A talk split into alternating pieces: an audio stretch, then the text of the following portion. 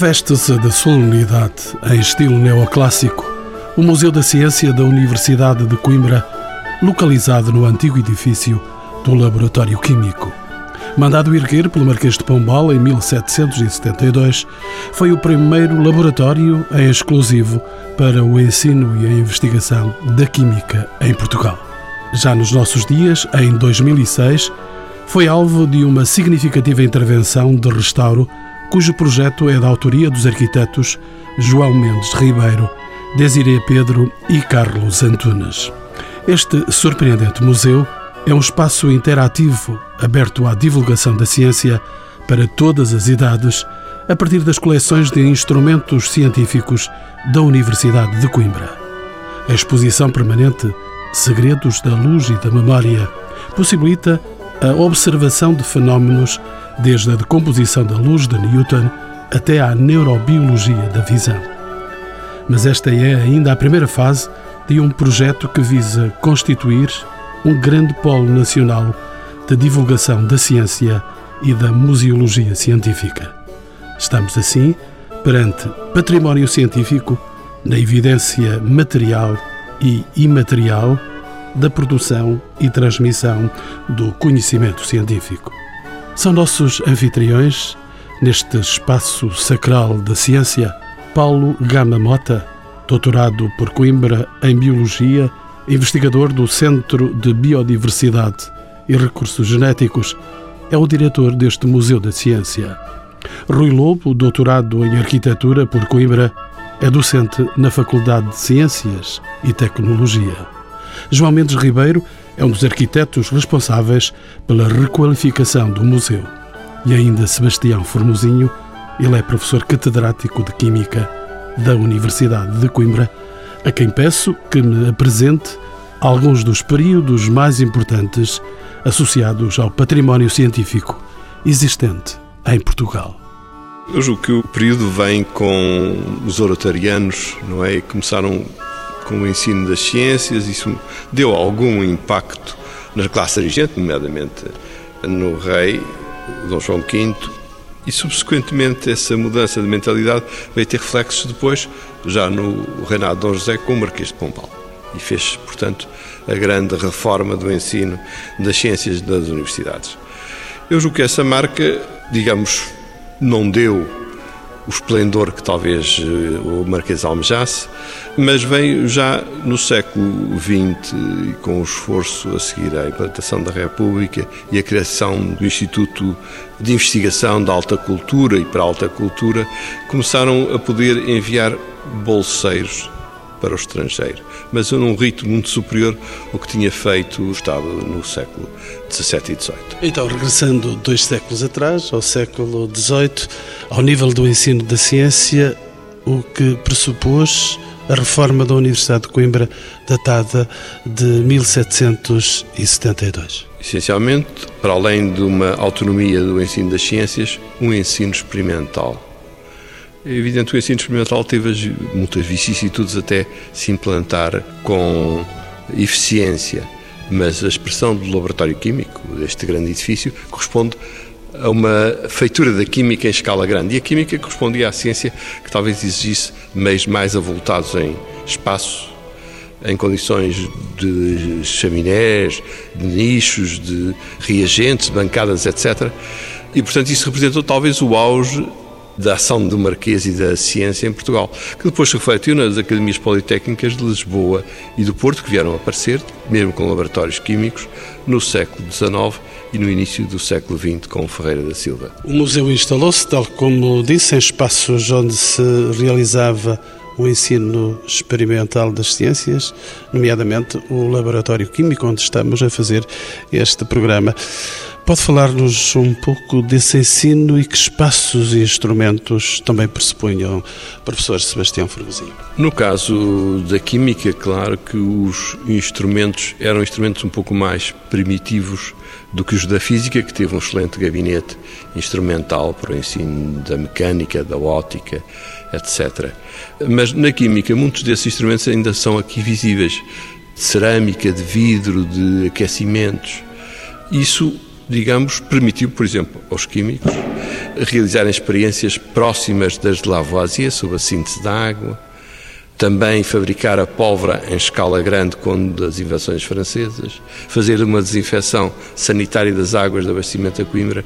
Portanto, era, digamos, uma ciência não só de ensino, mas particularmente de serviço quase social. Não é? Arquiteto Rui Lobo, antes do laboratório existiam neste local, aqui mesmo ao lado, dependências do Colégio dos Jesuítas. Quando é que foi criado este colégio?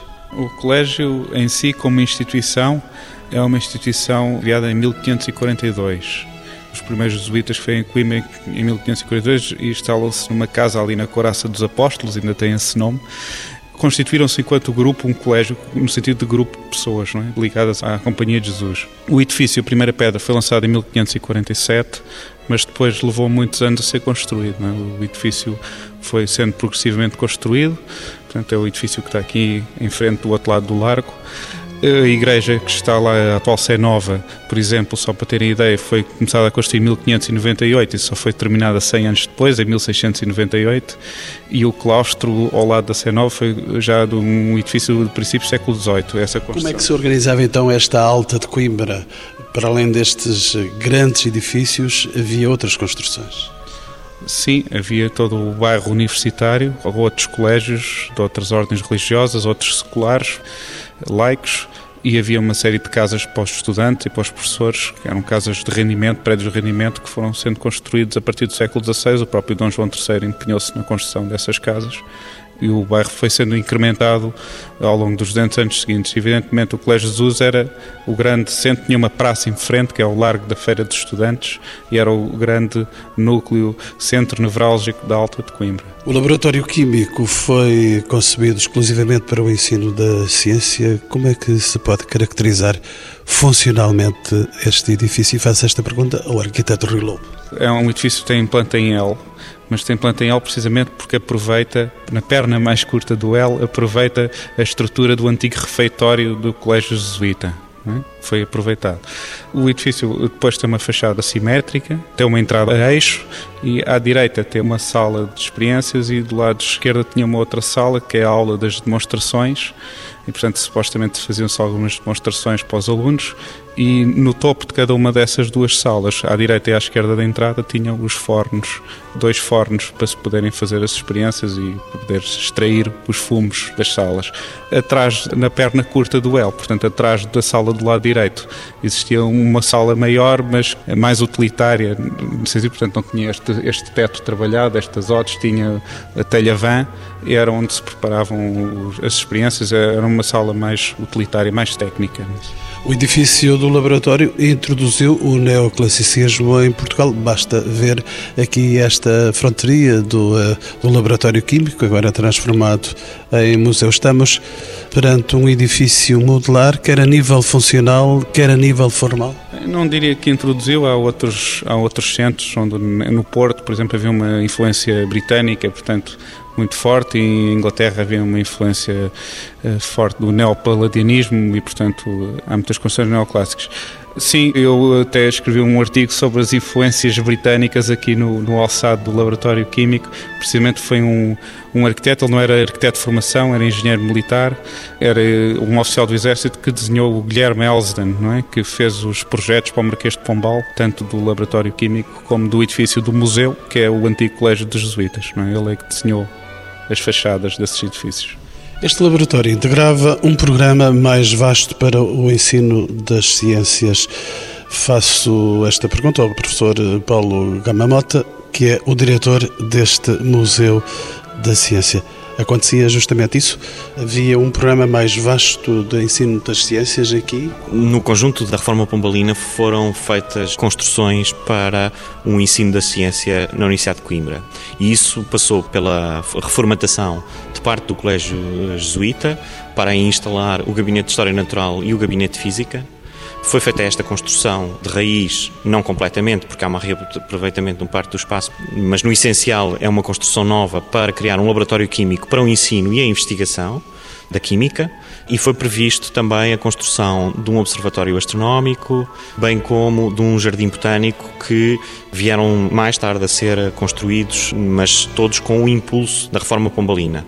Inclusivamente foi também prevista a construção, não temos bem a certeza quão avançada ela foi, qual foi a persistência que teve e esperamos vir a conseguir perceber isso quando fizermos a intervenção no Colégio de Jesus. Foi prevista a construção e pensamos que terá sido construído, mas foi rapidamente abandonado por razões que também desconhecemos, um teatro anatómico muito importante para o estudo médico e para o estudo do corpo a partir dos estudos da anatomia. Era um avanço para a época era um avanço tremendo para a época, era um avanço tremendo para o país uh, e era uma aposta fortíssima não é, do Estado, do Governo, do Marquês de Pombal na ciência para o, alavancar o desenvolvimento do país. Disso não tínhamos qualquer dúvida os equipamentos que foram construídos. Nós, neste laboratório químico, estamos a falar num grande equipamento científico com um custo muito elevado, em que o Estado investiu para construir um equipamento de ponta.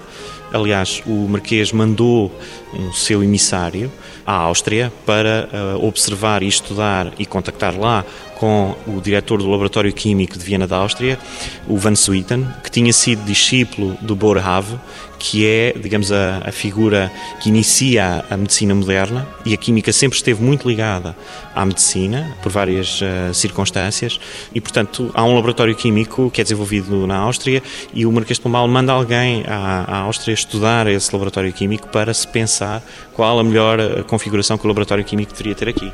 Marquês de Pombal pensava sempre em grande. Sim, seguramente, isso não, não há dúvida. É claro que é uma personagem controversa, foi uma personagem também com eh, uma atitude ditatorial, mas é verdade que podemos dizer que era um ditador iluminado, no sentido em que ele faz uma série de apostas, cria a primeira região demarcada do, do mundo, do vinho de Porto.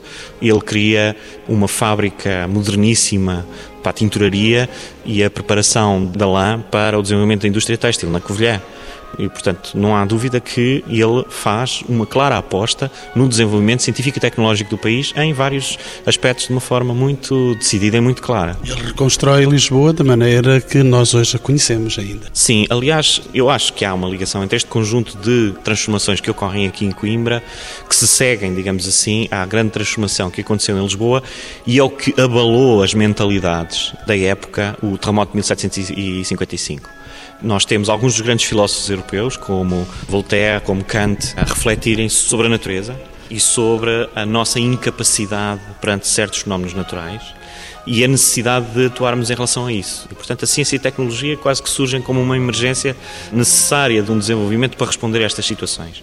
E é claro que no caso da reconstrução de Lisboa, isso foi feito com alguns dos nossos melhores engenheiros, alguns dos nossos melhores arquitetos que planearam a Baixa Pombalina. Volto-me de novo para Rui Lobo, ser arquiteto, como é que se articulou o edifício do Laboratório Químico com o um novo programa urbano e universitário dos anos 40, da autoria do arquiteto Cotinelli Telmo.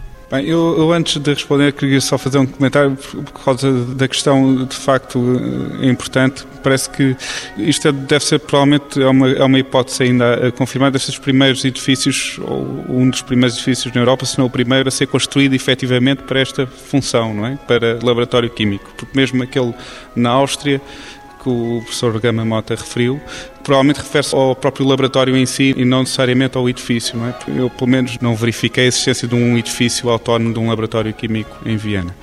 Sobre a questão do plano do Estado Novo, o edifício ficou aqui de lado em relação ao plano. É interessante que, de facto, os, os únicos edifícios que o plano do Cotinelli e Telmo mantinha era precisamente o edifício do Colégio de Jesus e o Laboratório Químico. Todos os edifícios da Alta seriam demolidos, inclusivamente o antigo Colégio das Artes, que se manteve, e o Colégio de São Jerónimo, que não foram demolidos, que era para dar lugar a um hospital do género do de Santa Maria, era, o arquiteto era o mesmo, era o Distel, não é? Era destruir, portanto, estes dois colégios, o Colégio das Artes, também era dos Jesuítas, e o Colégio de São Jerónimo a seguir, felizmente não foram destruídos, mas de resto o plano preservava os edifícios do Marquês de Pombal, portanto havia uma espécie de, de identificação do Salazar com o Marquês de Pombal, é? e depois com estes ciclos de 200 em 200 anos, é? estes descobrimentos, o Marquês de Pombal, o Estado Novo, havia um pouco esta, esta, esta Se calhar nos nossos dias estamos a encontrar alguém com alguma similitude.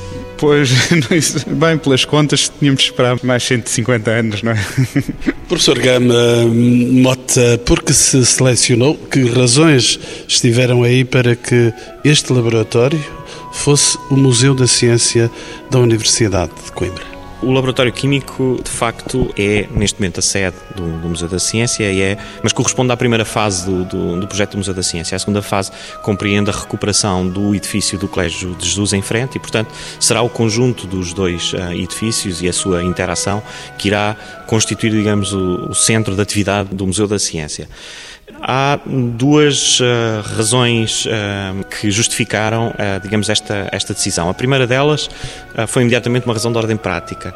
O laboratório químico tinha acabado de ser abandonado, deixado, digamos assim, pelo uh, Departamento de Engenharia Química que estava aqui instalado desde que em 1974, pouco depois, o Departamento de Química se instalou num novo edifício e, portanto, saiu deste edifício. Desde essa altura até 1999, o edifício foi sempre ocupado por um departamento de engenharia, departamento de engenharia química, e com mais algumas dependências que, entretanto, foram sendo construídas à volta e que foram descaracterizando e que foram, digamos, retirando valor ao próprio edifício. Uma vez liberto, não é, havia todas as condições para poder uh, começar a trabalhar neste, neste edifício. Além disso, há uma proposta do próprio Departamento de Engenharia Química e, na altura, do, do diretor do departamento, o, professor Lélio Quaresma Lobo, que foi presidente e diretor da Faculdade de Ciências uh, e Tecnologia, que propunha ao reitor da altura que este espaço fosse musealizado. E, portanto, temos aqui uma confluência, quer de interesses por parte da Universidade, da Faculdade, do Departamento que acabava de entregar, digamos, este espaço à Universidade e da própria Universidade nomeadamente da equipa que estava a trabalhar no projeto do, do Museu da Ciência, porque achámos que o edifício tinha potencialidades plásticas, por um lado, para ser musealizado, era ao mesmo tempo um edifício modular em muitos aspectos, era um edifício que nos podia falar de uma forma uh, muito intensa sobre a história da ciência, em particular da reforma pombalina e em particular da história da química.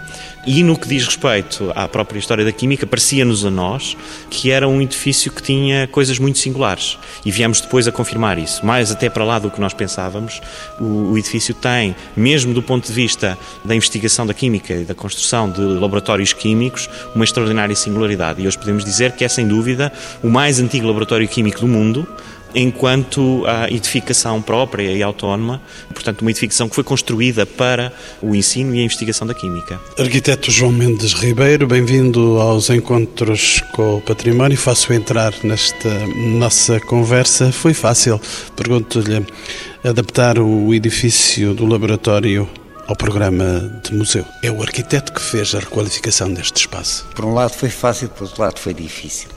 O processo foi um processo longo, iniciou-se em 2001 e, e concluiu-se em 2006.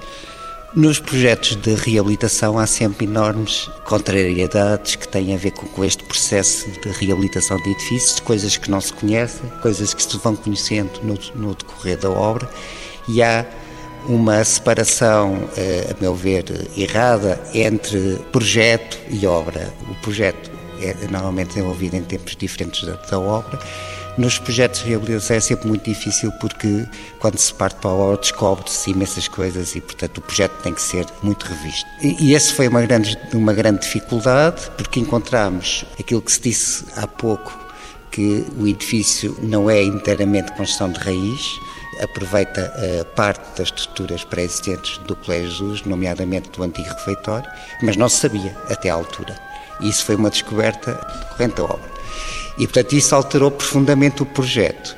E isso foi também a parte interessante deste processo, que é conseguimos, no fundo, recuar no tempo, integrar alguns elementos arquitetónicos do século XVI e, de alguma forma, também veio clarificar o programa. Eu, eu lembro que, numa primeira fase do trabalho, o programa não se ajustava tanto àquilo que se pretendia, dadas as características do edifício, porque nesta ala nascente era um espaço muito dividido e, portanto, não haveria a grande sala de exposições. Havia mesmo uma divisão da sala de exposição permanente em duas alas a partir do átrio que era conflituoso e, portanto, esta descoberta também clarificou o programa e foi muito interessante, porque, de alguma forma, foi uma descoberta que permitiu fazer uma melhor distribuição do programa, daquilo que se pretendia. Arquiteto Mendes Ribeiro, que critérios estiveram presentes quando trabalhava esta casa? Mas pegando só um pouco na, na, primeira questão também, porque a facilidade foi. O edifício tem muita qualidade e tem uma enorme qualidade e uma enorme clareza também, quer do ponto de vista conceptual, quer do ponto de vista compositivo, quer da distribuição de espaços, quer do, do, do ponto de vista construtivo. E aquilo que se pretendia era também manter um pouco o caráter desse, desses espaços. A escolha do programa era favorável na relação com o edifício, mantinha-se a ideia de equipamento com salas de exposições, mantendo também algumas valências existentes, nomeadamente o auditório. Ou melhor, essa foi também uma das nossas respostas, porque isto trata-se de um projeto de concurso, e portanto houve um concurso inicial, e nós defendemos claramente esta, esta ideia. É, sobretudo, um projeto de restauro. E temos que encontrar, a partir de algumas subtilezas, essa capacidade, a partir de esquemas muito simples, de adaptar a novos usos e novas necessidades. E, portanto, eu diria que aqui não há uma ruptura entre uh, o passado e o presente, é uma espécie de tempo híbrido, aproveitando muito da estrutura pré-existente. Arquiteto, deixe-me então perguntar-lhe como é que se compatibilizam os valores patrimoniais destes espaços com a sua refuncionalização. Estará aí o calcanhar daqueles? Aqui foi relativamente simples, porque, como eu disse, a qualidade do edifício permitia. Estes são edifícios, são, são uma espécie de edifícios contentores e que define uma envolvente e grandes espaços e que permite, sendo uma espécie de edifício contentor, ocupar este, estas salas com diferentes funções e com diferentes programas. E, portanto, a própria clareza do edifício permitia também esse tipo de abordagem. Mas, como eu disse, a obra, depois de uma hora, foi uma obra grande. Se olharmos para aqui não percebemos isso, mas há um trabalho enorme, de, desde de restauro, todos os azulejos, das hotes, eh, do mobiliário, e portanto há aqui um trabalho de restauro imenso. E há, as novas valências são muito ao nível do equipamento, sobretudo, que se introduz, e a partir do pavimento. O pavimento, como era um edifício térreo, permitia trabalhar facilmente a partir do pavimento. Portanto, o pavimento funciona como um grande condutor técnico e de rede de infraestruturas. E como é que se introduziu a sonoridade deste edifício aqui no meio ambiente?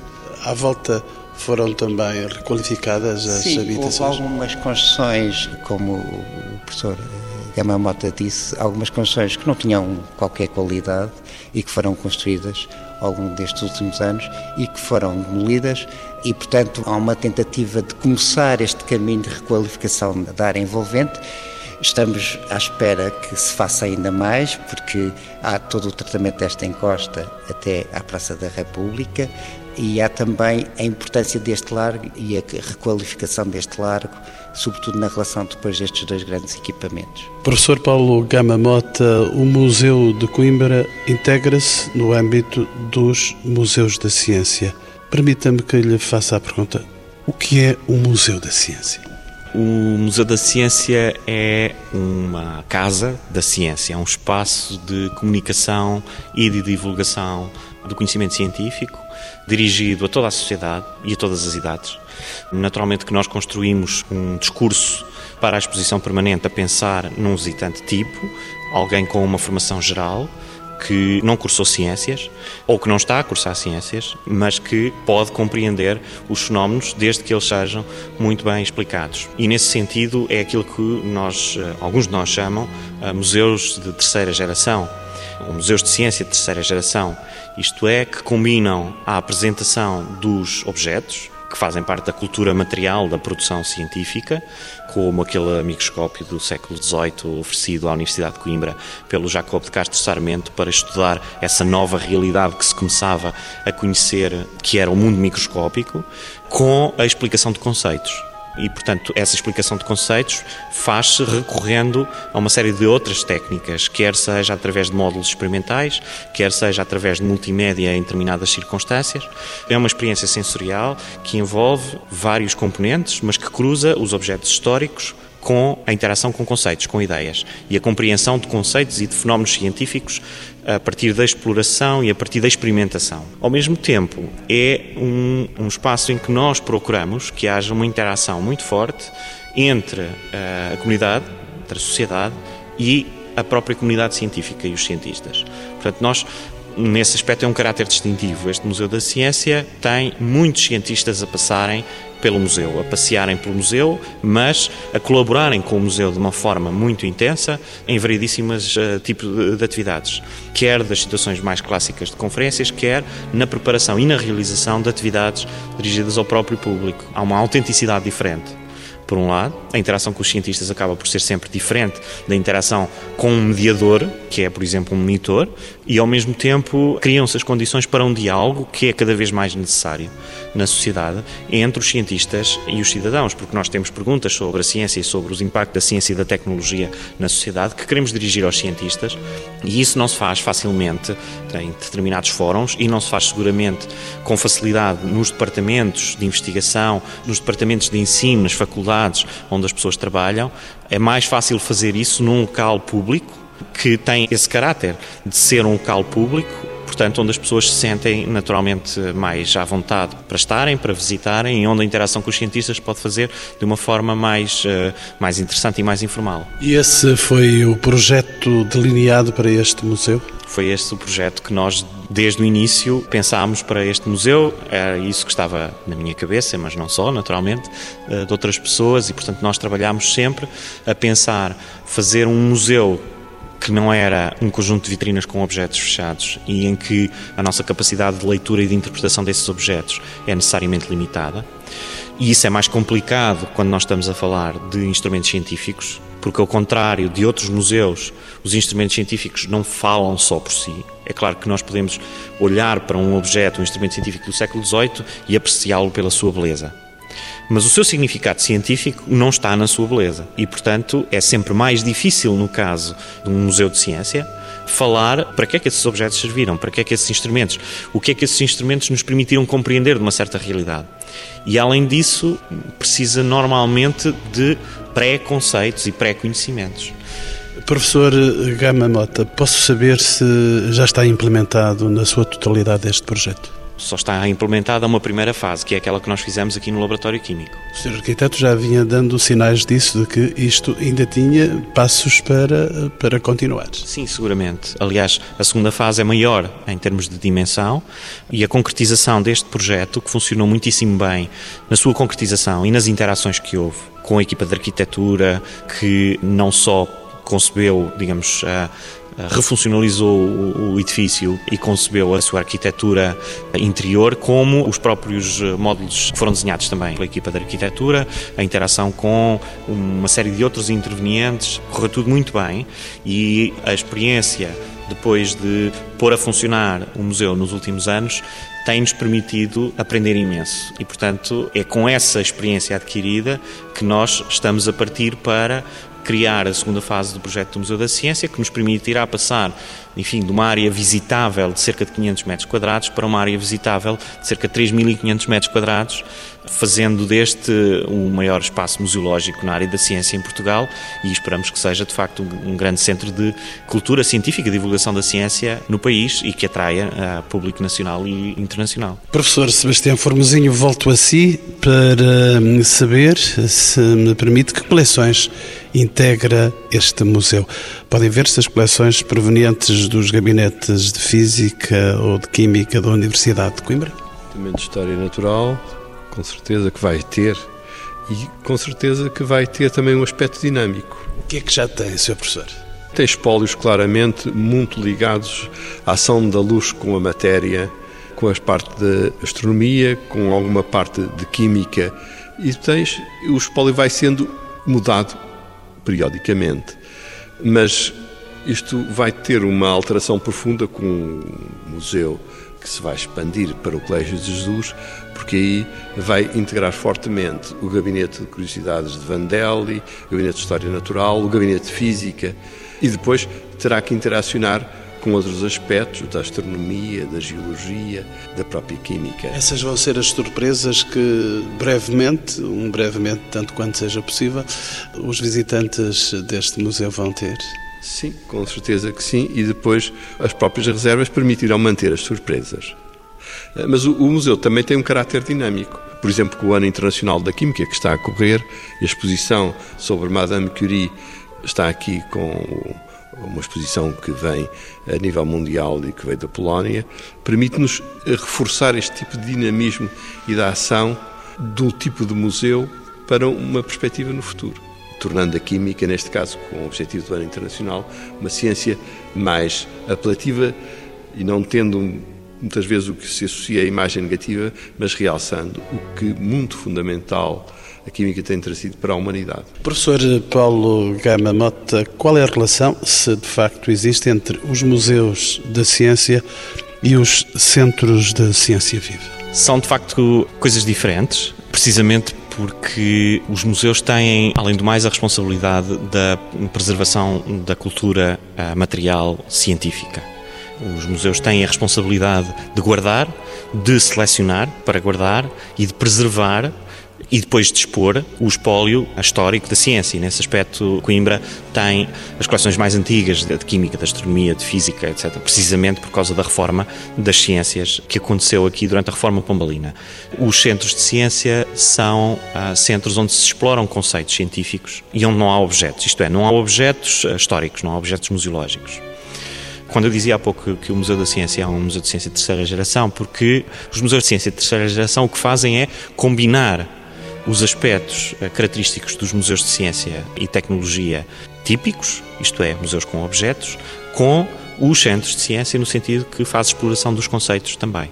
E, portanto, procura-se aqui fazer uma combinação entre aquilo que foi a ideia desenvolvida na Europa e nos Estados Unidos, em, em particular em Paris e em São Francisco, ah, com o exploratório de São Francisco, ah, na década de 60, que foi tentar falar às pessoas sobre a ciência pegando em conceitos e levando-as a compreender um fenómeno qualquer, como seja, por exemplo, as propriedades ondulatórias da luz ou outra coisa qualquer, através de uma experiência que pode ser realizada pela pessoa e que a ajuda a perceber um determinado conceito. Esta é uma ideia interessantíssima e que eu acho que produziu imensos frutos e que ajudou a difundir o interesse pela ciência. E acho que, nesse sentido, o programa do Centro de Ciência Viva, que foi desenvolvido em Portugal, teve um impacto muito significativo e foi muito importante. Mas eu acho que uma visita a um espaço que tem objetos pode acrescentar mais porque eu acho que não há nada que substitua a nossa interação, a nossa percepção de um objeto real quando tivermos um contacto direto com ele. E, portanto, eu acho que os museus têm esse potencial, é? têm o potencial de poderem ser locais muito bonitos, locais que também emocionam as pessoas pela sua percepção dos objetos, ao mesmo tempo que podem também emocioná-las eh, e levá-las a compreender os fenómenos. Aqui nós podemos ver e tocar os objetos, quando possível? Podemos ver e tocar os objetos que não são históricos, porque obviamente com a responsabilidade da guarda, isso por acaso é uma coisa que nós uh, assumimos de uma forma clara. Por exemplo, aqui mesmo nesta bancada histórica que está aqui por trás de nós, que foi restaurada e portanto que era uma bancada experimental de química, temos uma, digamos, um conjunto de objetos que repetem na sua montagem ou simulam na sua montagem uma das experiências fundamentais de Lavoisier, que inaugura a química moderna, que é precisamente a experiência da síntese da água. E nós temos alguns objetos, como uma máquina eletrostática, uns gasómetros, que são eh, objetos históricos das nossas coleções e que estão dentro de vitrinas. E entre eles temos um objeto que é uma réplica da ampola que o Lavoisier mandou fazer para fazer esta experiência e é uma réplica exata do objeto que está no Conservatoire des Arts em Paris, que nós mandámos fazer a partir desse objeto e esse não está dentro de vitrina nenhuma, as pessoas podem tocá-lo porque é uma réplica. E este é um exemplo que ilustra claramente a distinção entre os objetos que requerem que sejam guardados e eu acho que o visitante aprecia perceber isso, que nós temos a missão de preservar os objetos e que, portanto, temos que os guardar em vitrinas, os outros que podem ser tocados, nós Esse... construímos para as pessoas manipularem à vontade. É essa a questão que eu ia pôr ao arquiteto Rui Lobo.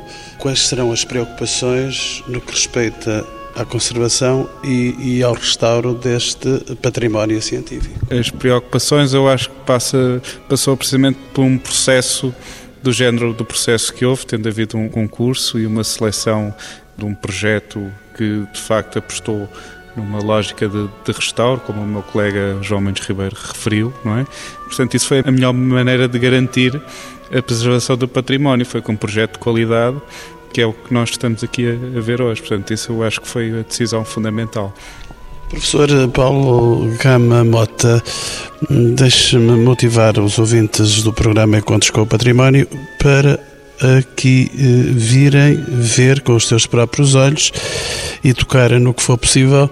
As exposições que aqui estão são suficientemente sedutoras para as pessoas aqui virem. Temos a exposição da luz e da matéria.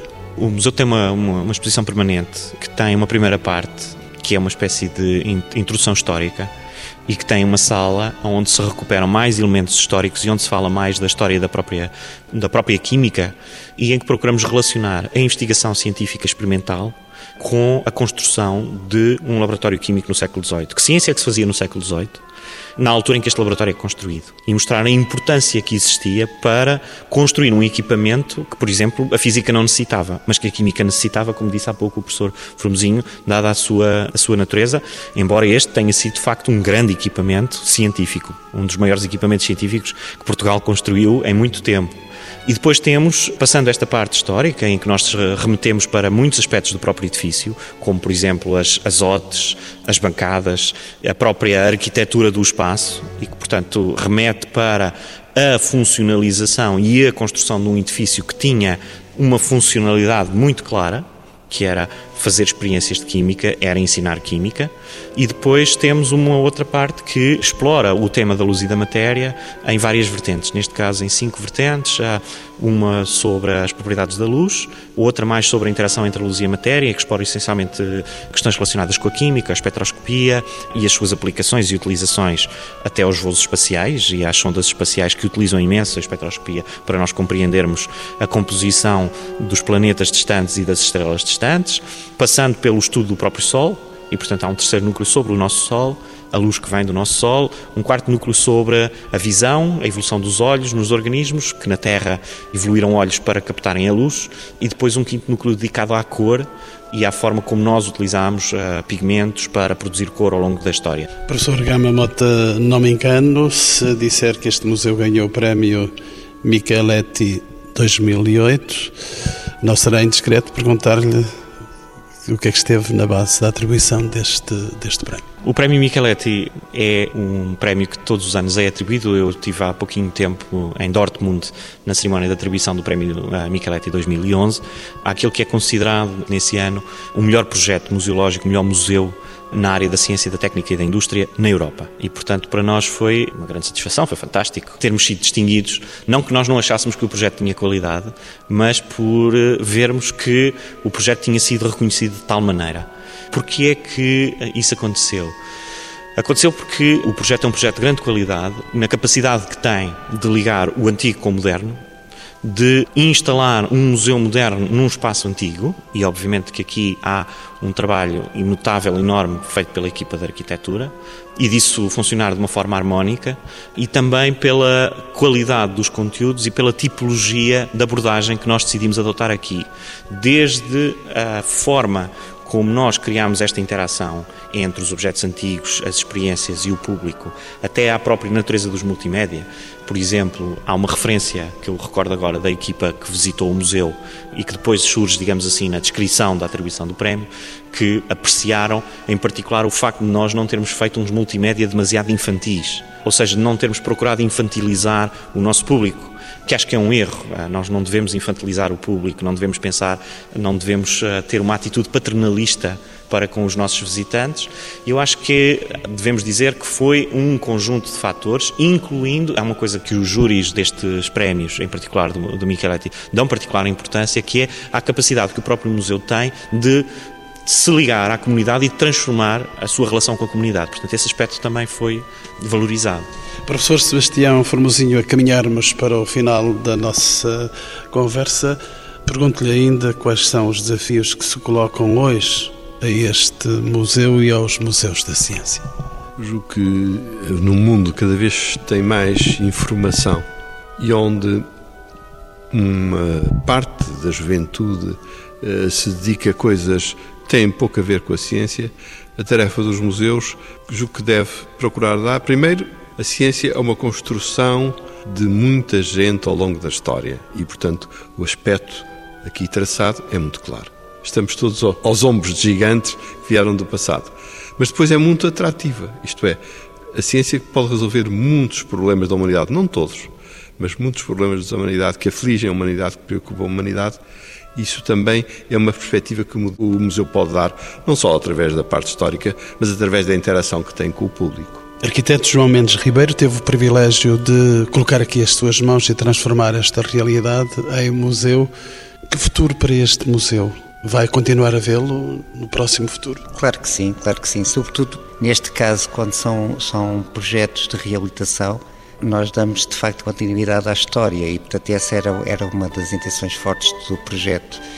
E penso que o grande sucesso deste projeto tem a ver com a coesão da equipe que trabalhou em diferentes especialidades. Devo dizer que este projeto é um projeto também com a autoria com o Ateliê do Corvo, que fez também aqui um trabalho notável eh, de arquitetura. E eu penso que a integração das diferentes especialidades, da arqueologia, das ciências permitiu exatamente um projeto com este reconhecimento internacional. E como é um, não é um projeto de ruptura, é um projeto de continuidade, portanto imagino que tenha um, um futuro assegurado. O arquiteto Rui Lobo vai continuar a pôr aqui os seus olhos e as suas mãos. Eu queria ainda acrescentar uma coisa relativa ao que disse há bocado sobre a questão do, de preservação deste edifício, além do processo do concurso, da própria filosofia de intervenção, a questão do património continuar a funcionar, a ter uma utilização, parece muito importante e ele continua a ser utilizado e desta maneira brilhante nós estamos aqui a ver.